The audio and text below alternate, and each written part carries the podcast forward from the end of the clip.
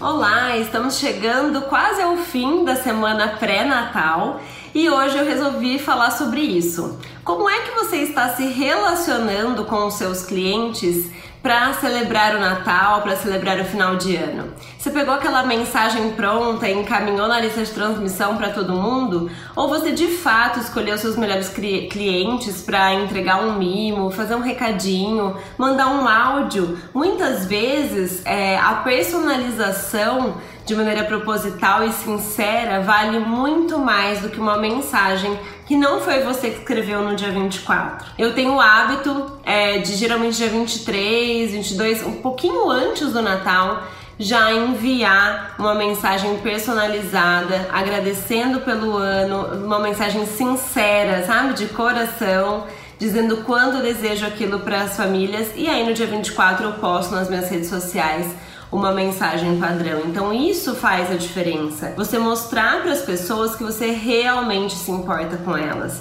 E as pessoas que você vê mais, as pessoas que são caras para você ali, você pode sim reservar um mimo ou algo especial, tá bom? Então é muito importante que você se lembre disso e não caia nessa correria, nessa onda de final de ano que fica tudo, sabe, dentro da forma, tudo padronizado. Decida fazer diferente, saia da boiada ali de fazer como todo mundo, que você vai ter bem mais sucesso e o apreço dos seus clientes, que é o mais importante. Eu sou Tainá Rubo, especialista em gestão de vendas, e essa foi a dica de hoje. Um grande beijo e até amanhã. Tchau, tchau!